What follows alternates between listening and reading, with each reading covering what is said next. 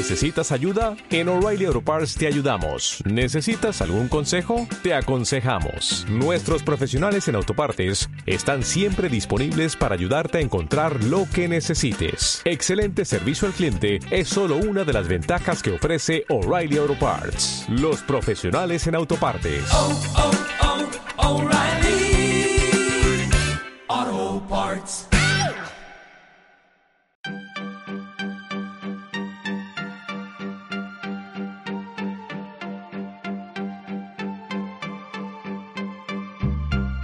Todos y muy bienvenidos al capítulo número 17 de Cineptos, un podcast en donde cuatro amigos comentaremos una película cada dos semanas y además hablaremos de otros temas relacionados con el mundo del cine y el espectáculo. Al comienzo vamos a dar nuestras impresiones generales, sin spoilers, pero luego vamos a entrar de lleno en la película full spoilers, así que les conviene haberla visto antes de seguir con la discusión. Bueno, antes de empezar vamos a introducir a nuestros panelistas. Tenemos a Álvaro del Real, Hola Cineptos. tenemos a Cristóbal Gil, Hola amigos. Tenemos a Francisco Valdés Hola, hola. y quien le habla Alessandro Bizarri.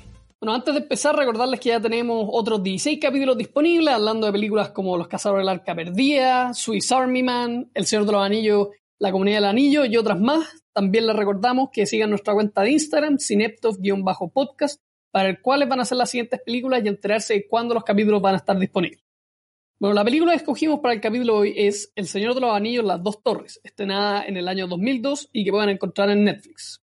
Esta película fue dirigida por Peter Jackson, tiene actores a Elijah Wood, Ian McKellen y Viggo Mortensen, tiene una puntuación de Rotten Tomatoes de 95% y una sinopsis general, mientras Frodo y Sam se acercan cada vez más a Mordor con la ayuda de Gollum, el resto de la comunidad se enfrenta a Saruman y a sus hordas de Isengard.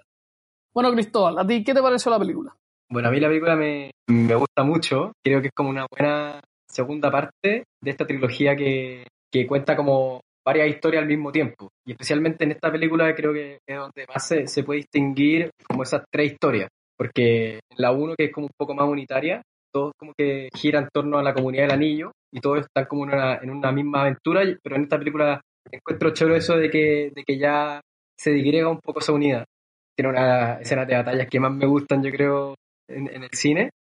Así que no, excelente la película. Ahí cuando entremos en detalles podemos conversar más de los aspectos específicos, pero, o sea, igual que toda la trilogía en realidad, creo que no, no destiñe, sino que al contrario, como que le suma más de lo que ya habíamos visto en la 1, y es como un buen preámbulo también para el, para el gran cierre de la trilogía que es la 3. Así que nada, me gusta mucho, me gusta mucho la batalla final y eso. ¿Tú, Álvaro? Bueno, también como Cristóbal me, me gustó mucho la película.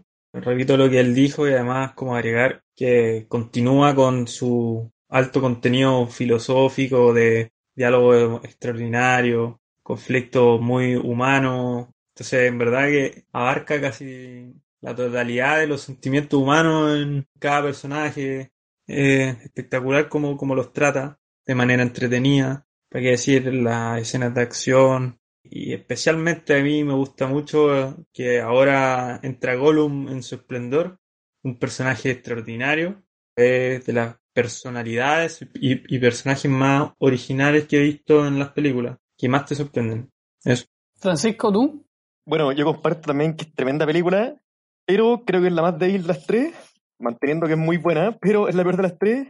La escena del abismo de Helm encuentro que es de las mejores de la, de la saga, pero tiene hartas líneas, hartas historias que no tienen el mismo nivel, encuentro que las demás. Por ejemplo, toda la historia de Merry Pippin, encuentro que baja harto el nivel, bien fome. También cuando muestran el drama de Aragorn con Arwen, encuentro que como que baja harto el ritmo de la película. Se me hizo un poco larga, tengo que admitir. Pero eso, pues tiene grandes escenas igual. El mismo Helm yo creo que es un, es clásico del, del cine mundial. Así que en general le doy un 83 puntos de 89. Eso. Yo creo que en verdad es una película excelente. Yo todavía me acuerdo cuando la fui a ver al cine cuando chico, porque había salido una, una ley para que los niños chicos pudieran ver películas mayores de 14 con sus padres. Y me acuerdo estar viendo la batalla de la misma gente con 8 años, como entendiendo poco inglés, pero deslumbrado por lo que estaba viendo en la pantalla. Espectacular. Esa batalla es de las mejores del cine y, y sobre todo también en esa época, porque no habían como cosas tan épicas como de esa escala. Los efectos especiales recién estaban empezando como a salir fuerte, entonces esta fue como uno de los primeros usos para dar escala a estas cuestiones. Tiene también esta película una difícil tarea que tú decías ahí un poco, Francisco, que es la mitad, digamos, es la película al medio de una trilogía que siempre es la que tiene más problemas, porque no tiene el lujo de ser el principio de algo ni el final, sino que tiene que como mantener la acción. Pero yo creo que hace bastante bien ese trabajo, enfocándose en este caso en un villano en particular, que es Saruman, y creo que le da una buena resolución a ese conflicto, entonces hace que la película tenga un principio, medio y final y no sea solamente como la mitad de algo. También, como ya hemos hablado, sigue a varios personajes y yo también estoy de acuerdo en que a veces funciona y a veces no, como los cortes entre una historia a otra y, como las diferencias entre, entre los viajes, por así decirlo.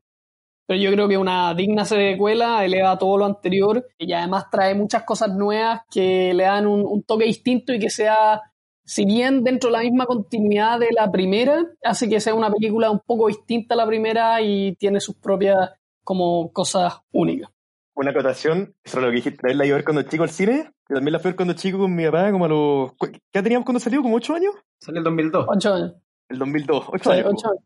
Y me acuerdo que íbamos sentados en la, en, la, en la fila más adelante porque, la sala estaba llena. Y me acuerdo de la, de, la escena antes de la misma Helm, cuando están todos los orcos como pegándole con sus lanzas al suelo, como para para meterle, para meterle miedo a los soldados, yo creo que de las experiencias más impresionantes que he tenido en, el cine en mi vida, weón. El volumen era impresionante, me acuerdo perfecto hasta el día de hoy de esa cuestión.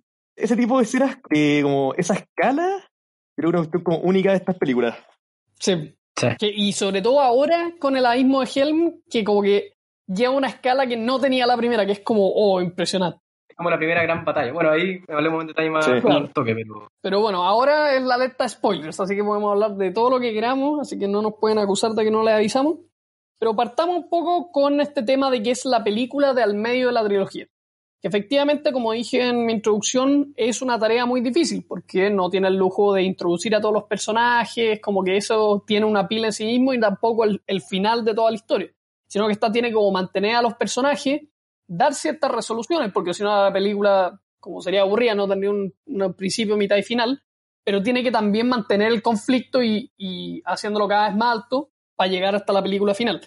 Quiero que hable un poco como de eso. ¿Ustedes creen que lo logró la película? ¿No lo logró? ¿Qué tan distinta es a la primera? Porque yo sí creo que es bastante distinta a la primera, siendo claramente la misma unidad. Tiene algunas cuestiones de, de otros géneros, de repente un poco de terror, eh, bueno, batallas gigantes.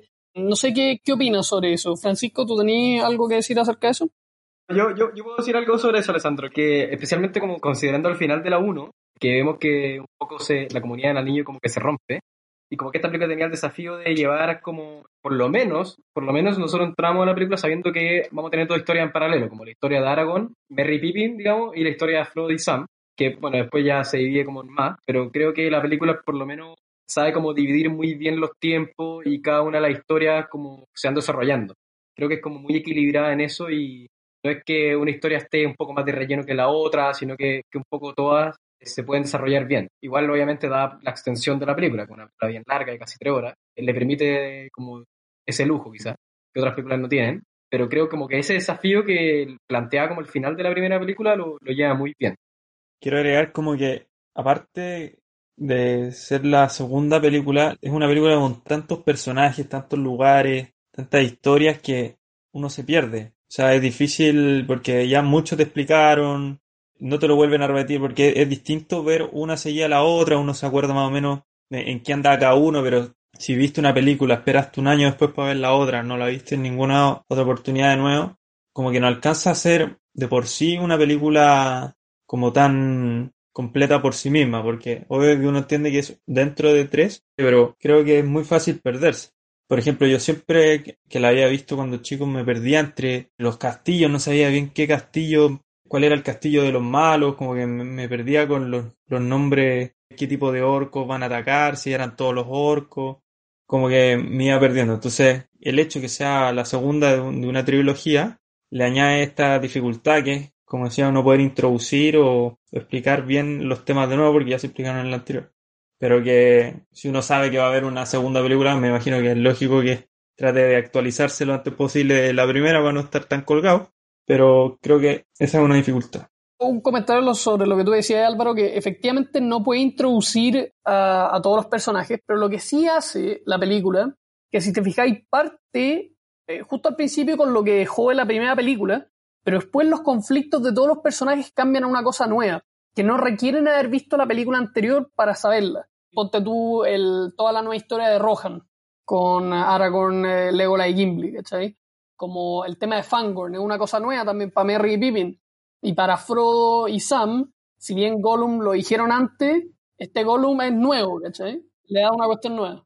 No, que también, aparte de que, de que los conflictos son como nuevos para esta, para esta película, también son como, eh, terminan en la, en la misma película, vos. Son como muy autocontenidos.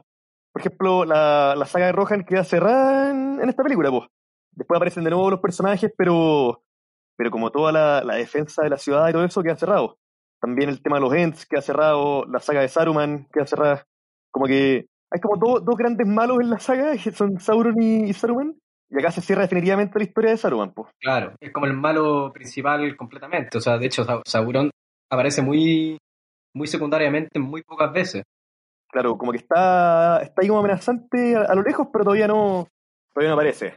Claro, es que a eso es lo que yo me refiero con que esta película logra ser una película en sí misma porque decide como enfrentarse solamente a uno de los villanos y resolver como ese problema. Entonces, sí tiene un final muy marcado, que Rohan sobrevive, derrotan a Saruman, ¿cachai? Y eso no significa que todo se haya como terminado, porque efectivamente todavía está este otro malo que está como amenazante. Entonces creo que esa es una de las virtudes de la película y por qué logra hacer una muy buena segunda parte. Como contenida, pero a la vez siguiendo como los conflictos de, de toda la saga. Hablemos ahora un poco de las tres historias. ¿Cuáles le gustaron más? ¿Cuáles no? Tenemos a Aragorn, Legolas y Gimli en la defensa de Rohan, junto con Gandalf, que vuelve. Después tenemos a Frodo y a Sam, eh, tratando de llegar a Mordor con Gollum. Y después tenemos a Merry y Pippin, que es como la historia que le dan menos tiempo, digamos, con los Ents.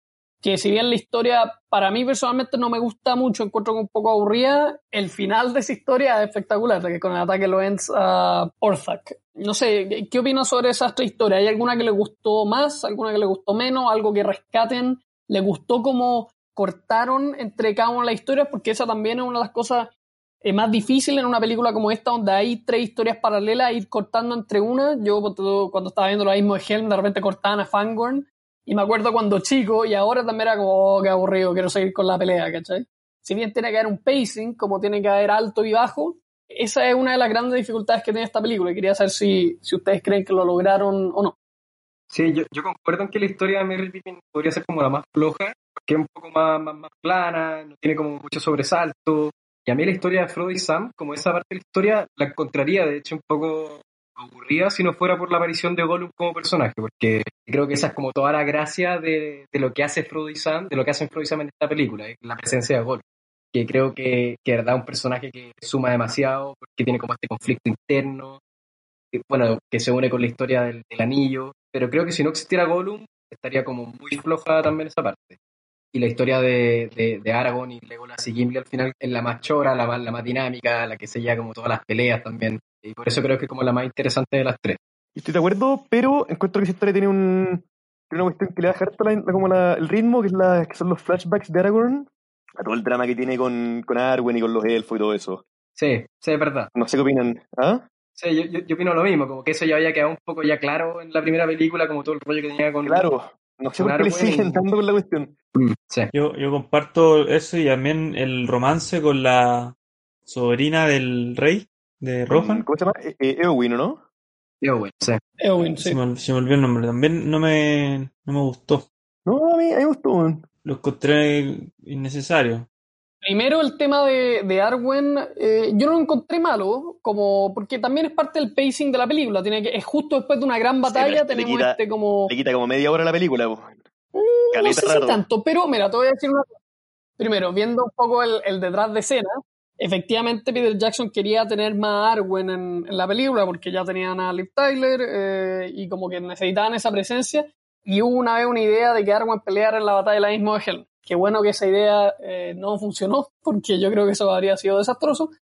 Pero eh, efectivamente agregaron esta escena también para también para refrescar un poco cuál es también la motivación de Aragorn, como qué es lo que tiene detrás, qué es lo que está sacrificando, por así decirlo, para cumplir esta misión. Y, el romance con Eowyn es más de, claramente, de Eowyn hacia Aragorn, como que Eowyn lo idealiza un poco, eh, mientras Aragorn también está como en otro espacio de mente, está pensando en otras cosas. pero para Eowyn él es también como un líder, ¿cachai? Como que va a pelear, que se sacrifica por la gente. Entonces eso hace que como que él lo, lo encuentre como interesante y todo eso. Pero no creo que se robe tanto la película, es bastante sutil. En el, o sea, sabemos que está como enamorada de él, pero no es una cuestión que le dedique mucho tiempo, que quite eh, mucho como tiempo a otras cosas más importantes. Entonces a mí no me molesta mucho y a mí me gusta un poco esa como el flashback a, al tema de Arwen, porque veía a Aragorn cuando está como en su peor momento, en su momento más bajo, que a eso es lo que vuelve, ¿cachai? Te das cuenta que eso es lo que como que lo mantiene motivado, esa como esperanza que si bien él dice, ándate con tu pueblo y la cuestión, igual tiene esa pequeña esperanza de que tal vez podría tener ese futuro que ella espera. Y Arwen también eh, en esta película como que ve que eh, tal vez el futuro es muy oscuro. Sí, que a eso también con la historia de Arwen se le añade el misterio de por qué se van los elfos del mundo. Como que ahí se va explicando. También. Me gusta ese, ese flash forward, cuando muestran como la tumba de Aragorn, si es que ese es el futuro. Entonces igual, si sabéis cómo termina la trilogía y todo eso, veis que un poco ese podría ser como uno de los futuros. Entonces, no sé, como que encuentro interesante eso, porque claramente la, la trilogía se termina en un punto y no te dicen qué pasa después. Entonces esto es como un, casi como qué es lo que habría pasado. Hay una parte que no son flashbacks, sino que son como, no sé, no sé qué son en realidad, pero escenas que podrían haber estado como en el presente, no, como en el presente que es cuando hablan Galadriel con Elrond. Y esa parte igual la encontré chora, porque un poco ese diálogo es muy, muy interesante, como, como decir, dejamos todo, pero, pero como que dejamos abandonado al mundo y con este grupo de elfos que va a defender el abismo de Helm. Esa parte como que me gustó más, pero no sé si es como parte, no me acuerdo, de verdad, si es como parte del mismo flashback de Aragorn o es algo aparte, porque por lo menos lo que me acuerdo era como bien unido todo es algo aparte, pero efectivamente es como está muy seguido cronológicamente en la película. Ah, eso es. Viene desde la conversación de Arwen con Elrond, de como que sobrevivía, no sé qué, como qué estáis pensando. Y ahí Elrond después como que también se queda pensando como en el cuento y, y habla con Galadriel como, hey, hay que ayudar. Ya, perfecto. O sea, yo les quería preguntar que me quedó muy claro la razón de por qué los elfos se iban. Eso no te lo explican tan bien en la película, yo creo que eso son tal vez más los libros, pero es un poco el tema que toda la segunda edad y hasta ese tiempo era como la época de los elfos, y se supone que el Señor de los Anillos es como una mitología de algo que pasó en el mundo hace mucho tiempo, ¿cachai? Entonces te explica que por qué ahora en este mundo de ahora somos solamente los hombres, ¿cachai? Como que en el pasado habían estos seres, entonces tenía los elfos que creen que su tiempo llegó, si bien tienen larga vida, en un momento eso se termina y se van esta, a las Undying Lands, que llama a las tierras de Valinor, creo que son. lado del mar. Claro, a pasar como el, el resto de, de, sus días allá. Eh, no te lo explican como por qué, pero sí es como dicen como ahora el tiempo del hombre, ¿cachai? Como al hombre le toca como gobernar esta tierra y, y nuestro tiempo se terminó. Es una cuestión como muy etérea, por así decirlo, no hay como ah, una razón muy material como se nos acabaron los recursos, nos tenemos que ir, ¿cachai? ¿Ustedes qué opinan de, de, lo de la historia de Frodo? ¿La encuentran como, igual que yo, como un poco más floja si no fuera por Gollum? Que en verdad al final no, sí. no pasa mucho con respecto a ello, como durante esta película al final. Yo creo que el centro de la historia de Frodo en esta película es efectivamente Gollum. Es los cambios de Gollum, de pasar de querer el anillo como de ser malo a estar en un momento como bueno, por así decirlo, en la mitad, y después como la traición y se vuelve malo de nuevo, porque Frodo y Sam si bien vamos viendo un poco como a Frodo le empieza a afectar más el anillo, no hay tanta diferencia entre la 1 y la 2. Sí. Como que siguen en esta cuestión, logran llegar a Mordor, pero tienen que tomar este otro camino. Y bueno, y ahí después vamos a hablar un poco del discurso final de, de Sam, que encuentro que es de los mejores de, de, de la vida. ¿sí? Uniéndolo con eso, como creo que también Sam en esta película es mucho más que Frodo. Como los diálogos sí. de Sam, que, los diálogos que tiene con, con Goru, creo que hay como mucho más personaje en esta película Sam que, que Frodo. Me da, me da, como esa impresión. Yo estoy de acuerdo con Cristóbal, pero también creo que le da un toque especial como esta, como, como la impotencia que genera para el, para el espectador, las decisiones que va tomando Frodo, lo encuentro choro, que es interesante. Que va cayendo cada vez más. Claro, como que por qué decide seguir a Gollum, por qué como empieza a, a, dudar de su amigo, decir, pero ¿por qué te peleas con él? No sé, como empiezan a ver con esas cosas como, como discutibles.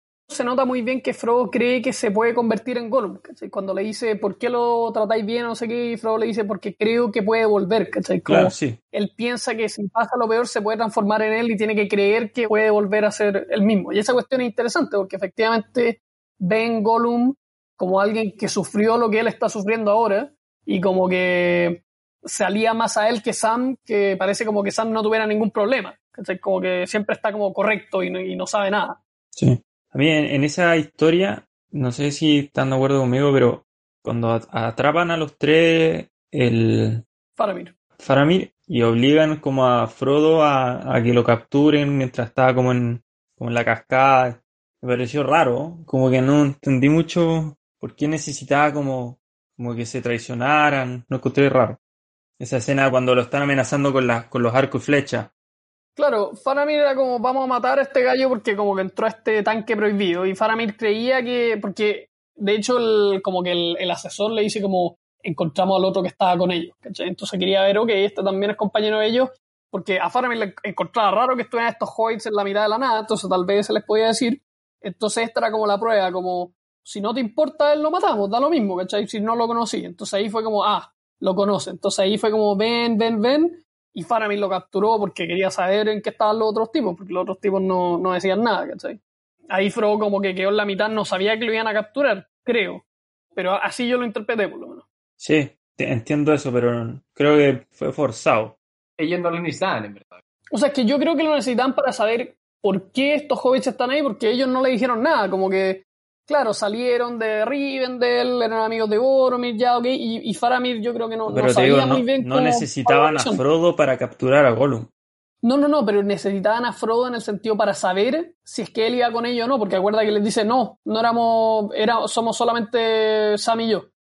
Y, y entonces a- habían capturado como al otro Gollum y decía, este gallo estaba con ellos, y era la prueba para saber efectivamente este gallo venía con ellos o no. ¿Cachai? Si es que, si es que lo mataba nomás, quiere decir que no le importaba. En cambio, si es que paraba, era como, ah, ya, esto venía con estos gallos, sabe algo más. Pero mira, ya que estamos hablando de, de Gollum, eh, hablemos un poco de este como nuevo personaje que es como la sensación, digamos, de, de esta película. Y que en ese tiempo fue muy potente porque era de los primeros personajes hechos con motion capture, que era esta tecnología de que un actor hacía los movimientos y ponían arriba de él, por así decirlo, esta capa digital, como si fuera maquillaje. Y lo brillante que hizo Peter Jackson es que tuvo al actor a Andy Serkis haciendo la escena con los actores en el set. Y este gallo estaba disfrazado con un traje como blanco. Y después tenía que hacer los mismos movimientos y las mismas escenas en una como sala de motion capture. Y yo creo que eso le aporta al realismo porque yo me fijaba en esta película como cuando agarraban a Gollum, cuando le pegaban y todo eso, era muy realista, no, no era como de repente ciertas películas donde se cacha que efecto especial como que en verdad no agarraban nada a los actores y después pusieron la cuestión. Y creo que los efectos de Gollum todavía aguantan hasta el día de hoy, siendo que son muy antiguos. Y, y ya pasando un poco al tema del personaje en sí, como esta dualidad que tiene, y esa escena cuando conversa consigo mismo, como van cambiando los ángulos de cámara como si fueran dos personas distintas Esa escena es un clásico. es un clásico y es espectacular. Porque en verdad te muestra como las dos personalidades, como si fueran dos personas distintas. Entonces quiero que hablemos un poco más de Gollum. No sé, Álvaro, ¿tú tenías alguna impresión de este personaje? O sea, lo que ya dije y lo que tú decís, que para mí es lo mejor de esta película, por lejos. Es fascinante el personaje, originalísimo, misterioso, tenebroso, todo. Es lo- el personaje perfecto. Me encanta. También es como patético dentro de como que te da pena. Como Sí, que igual no, es- espectacular. por. Y esa escena que dijiste cuando habla con el mismo, genial, otro, otro nivel. Porque al principio empieza, él habla de, no- de nosotros, siempre habla como de nosotros, y yo decía, ¿por qué habla de nosotros? Qué raro. Pensé que era algún amigo, claro, algún secuaz. Claro, claro, uno, uno, uno no sabe, que tiene No, pues no sabe. personalidad sin vida. Exacto. Entonces eso lo- le da mucha calidad. Lo que sí hay algo que no entendí, o, o que, que ustedes pueden justificar o entender, pero yo, que algo que comenté en el- la película pasada, fue que cómo Gollum lo siguió tanto en, to- en todo lo que habían hecho en la primera película, cómo lo encontró Ah. rarísimo, como que hubiera tenido un GPS Según de Frodo. Claro, no, te dicen que los siguió nomás. Como nunca te muestran cómo. Pero eso lo encontré Claro. forzado, quizás hu- hu- hubiera mostrado alguna señal, alguna... Porque si bien después se entiende que, que Gollum se manejaba, ponte tú, que a la perfección con todos los territorios, sabía todos los recovecos de todas las rocas, al parecer, y ahí se podría entender cómo se salvó de del Balrog, ponte tú, o cómo se salvó de cómo llegó a la misma velocidad mientras los otros andaban en bote y él andando o nadando o corriendo por el lado, o en la guerra y todo eso, cómo se iba salvando. Que yo creo que lo podría justificar, pero aún así hubiera esperado un, un antecedente más, una pista o algo que te dijera como, como que todavía lo seguía. Mira, yo creo que en la primera película igual te, lo, te muestran a Gollum siguiéndolo. Te lo muestran sí. En, en las minas de Moria Pero y antes te lo muestran creo que en el a las Anduin minas. un poco. No, adentro, te lo, no, te lo muestran adentro. Ah, bueno, sí, adentro, pero antes de que me quedara la embarrada. Sí, pues, sí. Y en el Anduin creo que te lo muestran, o tal vez en volada, tal vez esta sea como la sea la, la versión extendida, creo. Porque creo que No, está con no. un tronquito y como que te muestran como. Yo no lo vi más. Yo que lo me acuerdo, de hecho, te lo muestran apenas en la escena en la mina de Moria, como subiendo unas escaleras, pero se le ven los ojos solamente. Pero eh, dura dos Ya, segundos. perfecto. Bueno, pero también como que cuando les dice encontrar el camino, como por el, el pantano y todo eso, te dan a entender un poco que, que el tipo sabe como su camino por todas estas cosas como raras y escondidas. Cuando le dice también hay otro camino a Mordor, ¿cachai? También te dan como a entender que el tipo sabe sus caminos por Sí, sí. todos los lugares, por así decirlo.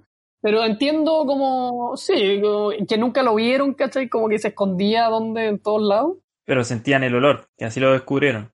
Claro, bueno, efectivamente. Mm, Ese- eso es raro. Eso yo te puedo decir que es raro. O sea, cuando dice como no estamos solos. Y es como, ¿cómo te diste cuenta? ¿Se Sí, sí, es verdad. E- Esa como sensación, así me están mirando. Yo no leí, yo lo leí hace mucho tiempo, pero quizá ahí explican más eso. Como, Yo no me acordaba de lo, de lo chistoso que era. Oye, cuando chico me, me fijaba más como en la parte como terrorífica de Gollum, pero ahora me cagué de la risa viendo, no sé, cuando, cuando se pone a cantar, como cuando, cuando le hace bullying a Sam. la escena del conejo, cocina- cocinando los conejos. Sí, tiene un gran lado chistoso el personaje. La otra escena espectacular fue cuando, después de que se siente traicionado por Frodo y está llorando él solo, diciendo como te dije que no iba a traicionar y el otro no. Espectacular. Tú estás refiriendo como cuando lo están pateando. Cuando Sí. Y el otro lo están pateando. Como Sí, que se abraza. Como que se abraza a Sí. mismo. Así, es precioso. Tremenda. Y ahí, el- y según yo, es como las imágenes más icónicas cuando dice My Precious y grita así. Y es como, la- como parte icónica de la película. Sí, completamente. hablemos un poco de, del tema ecológico que tiene esta película y la saga en general, que es un poco también lo que le da a Tolkien a sus libros, pero esta se refleja un poco más en el tema de Fangorn, como que Saruman haya cortado todos los árboles y estos pastores de los árboles, estos árboles hablantes, como que se han encontrado con esta deforestación, porque también está el tema de los elfos, que son muy respetuosos de la naturaleza y siempre los malos son los que destruyen la naturaleza. Y ahora en esta película tenéis como la venganza de la naturaleza contra la industria, por así decirlo. Francisco, ¿tú tenías algo que decir sobre eso? En esta película especialmente se ve mucho eso que como Tolkien como que idealiza el mundo como pastoral, que no sé, supongo que viene como de las aldeas, de las aldeas rurales en, en, en Inglaterra, por ahí, y tiene una visión como casi infernal de todo el mundo como industrial, de las máquinas, de, la, de los hornos con fuego. Y bueno, leyendo un poco en internet, él mismo decía eso, que, que después de la primera, de la Primera Guerra Mundial, quedó como con, con la sensación como que el progreso científico era algo que, que perjudicaba a la humanidad no veía la ventaja de vivir así como dominados por las máquinas versus vivir tranquilo en el campo trabajando la tierra con las manos. Que es como la vida del hobbit al final. Claro, como que él veía mucha más felicidad a lo mejor en, en la pobreza, pero, pero la sencillez del campo que, que en lo artificial de las máquinas. Sí, yo creo que esa es la, es la tesis de la película. Que la, la simpleza siempre es buena. No, y, y- y el, el mensaje como es bastante explícito. De hecho, Saruman habla en un minuto de la industria, derechamente. Y la escena final ya cuando es como la naturaleza rompiendo la industria, como con este ataque de los Ents, es notable. O sea, y es como muy, muy explícito ese mensaje. Y el, el río, como limpiando toda la cuestión. Una escena espectacular, es de las mejores de la película. El río puro como que limpia toda la suciedad de, de Saruman, que de hecho eh, Barbol lo dice en la tercera película y es como muy icónico, así como la naturaleza con toda su fuerza rompiendo los fuegos de la industria. Creo que eso decía Saruman, Mm. The Fires of Industry, algo así. ¿No encuentras que Saruman tiene como. es como medio como Hitler, weón? Tiene como tonos como de dictador así europeo? Como Mussolini, no sé. Y en ese balcón, Sí, cuando bo, les da el discurso a cuando el balcón y el discurso de ahí, exactamente. Como que de todas maneras representa como el fascismo o algo así. esa escena es impresionante cuando Grima dice como nunca había una fuerza así, no sé, y salir del balcón y esta horda de Urujai es como shit. Pero me, me gusta, me gusta que como que les da una razón de ser para los ataques de los orcos y de los hombres que los ayudan también. Como que, más o menos, estoy exagerando, pero algo de razonable tenía. Como porque ellos eran muy discriminados, los orcos o las otras personas, no sé. Y el hombre Que lo habían tirado para las montañas. Claro, Pero tratan de, darle una claro. justificación. Claro, pero, pero igual está, está como esa reticencia, como, como esa duda de los Ents, como de querer ir a la guerra o no. Ellos también al principio veían que no les afectaba porque están en su bosque y, y como estaban perfectos ahí, y es solo como al ver la destrucción que se animan. Y de hecho ese cambio igual es poco curioso, porque como habiendo acordado en el consejo, ve Barbol como toda la destrucción y llama al resto de los Ents y como que todos van, van a destruir, siendo que allá habían tomado la decisión de no ir antes también. Claro, y es bien rápido. Bien rápido, claro. Como que como- llegan todos muy rápido. Sí, sí. Pero es, es interesante también cómo ese cambio, porque claro, ellos también están en su derecho de no querer ir a la guerra. Bueno, hablando de la guerra, vamos a la mejor parte de la película, yo creo, que es la batalla del abismo de Helm, que aquí nos podemos extender. Que incluso hasta ese momento yo creo que la batalla del abismo de Helm es, y hasta ahora, es de las mejores batallas que existen en el cine. Y de hecho el director del capítulo de Game of Thrones de la batalla de Winterfell, no la batalla de los bastardos, sino que la de la última temporada, se basó en el abismo de Helm para hacer un capítulo entero, una batalla, porque efectivamente el abismo de Helm tiene como etapas que hacen que te mantenga entretenido, porque no es solamente eh, tipos peleando y peleando, sino que tenemos como parte, o parece que todo va bien, pum, rompen la muralla, entran los otros, los podemos contener, rompen la puerta y así va como progresando y hay etapas, de hecho, al principio es como está lleno de como todos los ejércitos, la cuestión, después tenemos este pequeño momento entre Aragorn y Gimli peleando en el puente, entonces tiene como la muerte de Aldir, después todo adentro de los que quedan en la ciudadela, después saliendo en los caballos, y después cuando Gandalf llega y esa música cuando van bajando todos los caballos, esa- esas son esas escenas épicas que uno como que lo elevan, así es como, ¡oh! Pero también otra cosa de la misma Helm que encuentro que es, no sé si increíble para una película así, pero también una película de acción y todo eso, pero cuando llevan como a todos los niños y a los adultos de las cuevas a pelear, les pasan las armas como en cámara lenta, como toda esta sensación de "Ey, nos vamos a morir todos, ¿cachai? Y estos niños, niños chicos, cuando le pasan el hacha, un niño que la mira así como, ¿qué hago con esto? Y esas partes ¿sabes? la encuentro realmente como notable, como que te muestran lo terrible de la guerra y como todo armándose, los más viejos, tú decías, este tipo lo van a matar al tiro, al niño chico también, y ahí agarrando las cosas, listos para pelear, como que te, si bien es muy entretenida la pelea, como que el, el- el antes de la pelea te muestran que, oye, esta cuestión es seria, como que no es puro chistoso, no es solamente Legolas tirándose con el escudo por una escalera disparando, no es Gimli contando muertos y saltando y peleando, pero es bastante entretenido eso.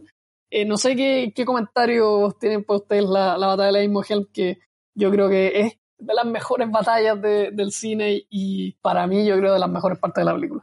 Pero muy buen balance, claro, como tú decís, porque esta cuestión no es, no es Game of Thrones como que trata de ser como todo oscuro, sino que también tener tu humor. Es un poco más liviano que, que las otras series de fantasía más modernas. Pero creo Claro. que lo, me- que lo mejor es que antes de la batalla como que suben mucho la tensión lo que tú decías, pues. De hecho, la batalla es como harto más corta que el, que el setting de la batalla, pues. El build-up. Claro, el build-up. Tener tener esta escena en que, te, en, que, en que te van mostrando que va a quedar la cagada. Que acá se decide todo. Mm. Por ejemplo, cuando Theoden se pone su armadura y, trae- y decide como morir peleando. Tiene toda esa escena en que aumenta la tensión hasta Cuando llegan los elfos. Cuando llegan los elfos también, claro. Buenísima Sí. escena. Como un respiro, así como, oh, ya bien. Claro, es como así como pa- parte un rayo de esperanza. Claro, porque parte antes te dice no tenemos aliados, ¿cachai? Como los elfos no van a venir, los enanos no, Gondor se vayan a la cresta y llegan los elfos y es como, oh, En verdad, cuando llegan los elfos te sentís como aliviado, weón. Es como, es como que tú fueras un Sí. weón de, de Rohan, ese. Pero igual, a- antes de que lleguen los elfos, igual los humanos, o sea, especialmente como el rey Theoden, tiene demasiada confianza en esta fortaleza, como, como que nunca ha sido derrotada, y de hecho la mitad de la pelea dice como, esto es todo lo que puedes ofrecer, Saruman. Todo lo que puedes convocar. Siempre está como esa seguridad extrema en que, en que esta fortaleza era inexpugnable y en realidad ellos estaban tranquilos ahí como que casi que no necesitaban a nadie más. O sea, y de hecho el personaje como Theoden pierde la esperanza al final de la, de la batalla. Como que dice, tira un poco la toalla y es Aragorn el que, Claro. lo, el que lo levanta y, y lo obliga como a salir y todo. Y eso lo reconoce Theoden en la película siguiente. La- en la 3 dice en un momento, como le dice a Eowyn, no fue Theoden de Rohan quien salvó, quien llevó su pueblo a la victoria. Y Eowyn como que no entiende, y ahí Theoden dice, no, da lo mismo. Y efectivamente haciendo alusión a esto. Bueno, nadie pensaba que Saruman iba a tener bombas. De hecho, Claro. yo viendo la película de nuevo, cuando Grimm está como, Sí, po. como el fuego puede roca, y ahí como lo para, Claro. Claro, pues, pero yo, yo al principio, la primera vez que la vi y otras veces no caché que esa era como la bomba. Sí. Como que no, no caché que justo lo estaba haciendo ahí. Eh, y claro, pues esta es como, para nosotros no es magia, pero si lo pensáis en ese tiempo, como que esa cuestión era magia, o sea, que destruyera como toda la muralla.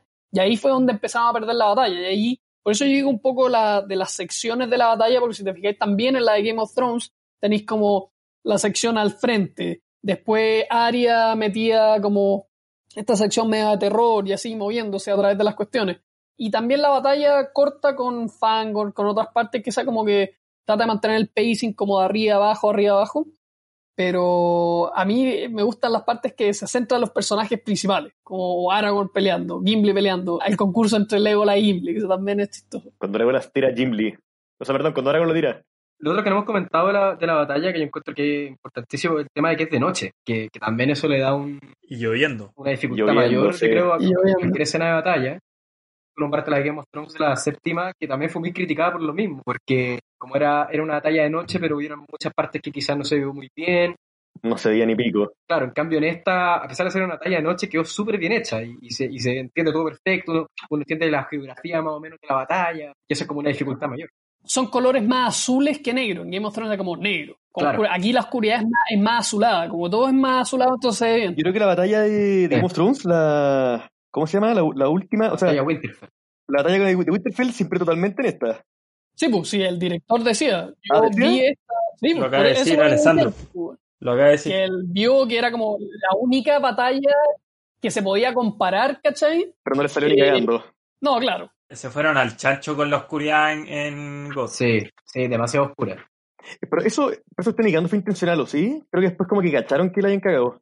No, no, no. Es que el tema con God, bueno, no estamos saliendo un poco, pero es intencional la oscuridad, pero el tema es que si tú veis las películas por eh, cable, el archivo se comprime, ¿cachai? Y de repente la definición de la cuestión no es tan HD, HD. Y si tú te fijáis los negros en el capítulo, eh, no eran tan claros. No era solamente que era muy oscuro, sino que no era claro. Yo me fijo ahora también viendo películas en HBO de repente, me doy cuenta que la calidad no es la misma. Pero lo arreglaron, porque yo lo vi ahora, hace un mes vi de nuevo esa, esa pelea por HBO y salía mucho más claro. Mucho, se veía mucho más. Yo creo que si veía esa, esa pelea en el cine, eh, yo creo que se ve mucho más claro. O sea, se ve mucho mejor. No siendo igual que esta, porque efectivamente el- el- la paleta de colores es muy distinta. La paleta de colores en eh, GOT era más negro y rojo, como oscuridad y fuego. En cambio acá es todo más azulado, entonces eso hace que sea muy, muy claro. Y al final contrasta con este, esta luz que llega Gandalf con todos los Claro. jinetes bajando con esta música épica y ahí chocando todo. Que encuentro que ese final es, espe- es espectacular. No sé, lo hicieron muy, muy bien. Encuentro increíble como, como eso de, la, de, de grabar una batalla de noche. Encuentro que técnicamente como debe ser súper complejo. Y acá resultó en verdad súper bien. Bueno, efe- efectivamente, el- como el, el crew de, de la cuestión tenían chaquetas que decían yo sobreviví al abismo de Helm. Como que la filmaron durante mucho tiempo Ah, en la noche, Ah, con lluvia falsa, todos los extras con. Porque como no son efectos, o sea, hay muchos efectos especiales, pero cuando están peleando los extras son gente con máscaras de látex de Uruk-hai llenas de agua. A Aragorn, el actor de Aragorn, le volaron un diente, le pegaron con una espada y se le rompió un diente. Y de hecho le- se lo pegaron con gotita eh, para seguir grabando. Y no sé, pues había miedo esas cosas, todos terminaron con heridas, con cosas así, pero, pero se logró, pues. Y fueron no sé cuántas semanas de, de filmar de noche y que ya todos parecían zombies al final, pero se logró de forma increíble. Sí, yo vi, de hecho, hace poco vi un ranking de. que un ranking bien antiguo en realidad, 2007, que decía como con las mejores batallas del cine según un- una página que es Screening Room. Claro, y esta está empatada en el número 3. Una cosa que me llevó dando vuelta fue en ese momento que el rey se estaba rindiendo en esa guerra y Aragorn le dice, oye, tenéis que salir afuera para que tu gente te siga. Sacan unos caballos de... ¿Y de dónde los sacaron? ¿Cómo, Sí, cómo aparecieron con extraño. tantos caballos? Te podría Y- decir que tenían conexión con los establos, pero eso ya estaría ya... Porque, porque estaban como en lo más dentro de posible. Están las caballerizas porque te las muestran dentro de la misma Helm. Ahora no sé dónde están exactamente, por eso yo te podría decir como tenían una conexión con las caballerizas, pero te estaría mintiendo, te estaría como tratando de encontrar alguna explicación, pero sí es efectivamente raro de dónde sacan los caballos. Yo dije, ah, ya, tenían caballos en las piezas, no sé dónde. Bacán. Listos para salir corriendo. Sí. No, a mí, a mí una cosa que siempre, siempre pensaba era, ¿y qué pasa con Gimli? Porque claro, esto que salen a caballo, a atacar a todos, pero Gimli se queda allá arriba como soplando el cuerno de, de Helm. Queda solo. Y, y después los Uruk-hai podrían haber, sí, podrían haber entrado, subir por la escalera e ir a matarlo, ¿cachai? Y Gimli se quedaba ahí no. En verdad no lo había pensado. Sí, y siempre digo, ¿y ahora? ¿Y qué va a hacer este tipo? Cerrar la puerta no va a quedarse ahí esperando a que los maten a todos, ¿no? Bueno, ahora quiero ir al último tema que es el final de la película, ya que el próximo capítulo va a ser hablar de la 3. ¿Cómo termina esta película? ¿Cómo se resuelven estas tramas? Siendo Aragorn, Legolas y Gimli ganando la batalla de Helm. Y el futuro es, dicen que Sauron va a atacar Gondor. Frodo y Sam siendo liberados por Faramir, el hermano de, de Boromir, que ahí también yo creo que esa parte te muestra un poco que los humanos sí pueden resistir la maldad del anillo, y siendo Faramir como de la misma familia de Boromir, muestra distinto, y de hecho en la versión extendida, Sam le dice, porque Faramir dice como esta es la oportunidad de que Faramir muestre su cualidad, o su calidad, y, Sam en la versión extendida le dice como mostraste tu calidad de la mejor forma. Y extrañé un poco eso de, de esta versión. Pero quiero hablar un poco de el discurso final de Sam. Como hablando de las historias donde los héroes eh, tenían muchas oportunidades para retroceder, pero no lo hicieron porque estaban aferrándose a que todavía había algo bueno en el mundo y que valía la pena pelear por ello. Y cómo se cruza ese discurso con la resolución de todas las otras cosas que estaban pasando en la película. Creo que esa parte es muy potente y resume un poco también lo que es la película y lo que es esta saga. Todos estos personajes puestos en esta situación increíble, con mucha oportunidad de decir, no, sabéis que chao, yo me voy, pero no lo hicieron. Y también me gusta es un poco decir como, ojalá nosotros estuviéramos en historias, me gustaría, pero no sé qué, qué dicen ustedes de- del final de esta película y, y dónde nos deja para la última película. Yo lo encontré muy similar a, a cómo terminó en la primera, como con la misma sensación. A mí, por lo menos, como de las tres historias al final, eh, encuentro que como el más, el que más te deja como metido para saber ahí sí qué va a pasar, es lo que dice Gollum al final. Como eso de que, ah, pero ella puede hacerlo.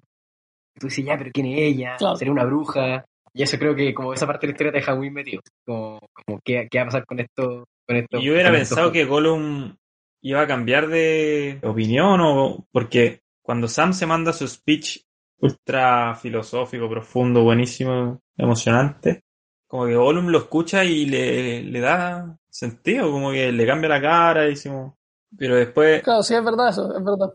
Insistió en su, en su venganza.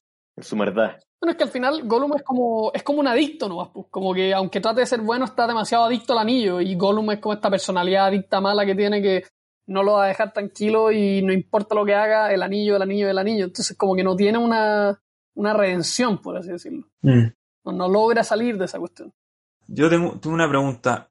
¿Por qué la vida de Faramir corría peligro al liberar a Frodo? Porque sea, según las leyes de mi padre o algo así, de, porque eran prisioneros en guerra, eran- Yo creo un poco, te lo explican yo creo un poco más en la 3, o incluso las versiones extendidas, que efectivamente Denethor, el papá de Faramir Boromir, quería el anillo, como era su obsesión, y había mandado a Boromir a buscarlo y todas esas cosas, entonces que dejara ir el anillo conscientemente era traición a, a como el objetivo de su padre, ¿cachai?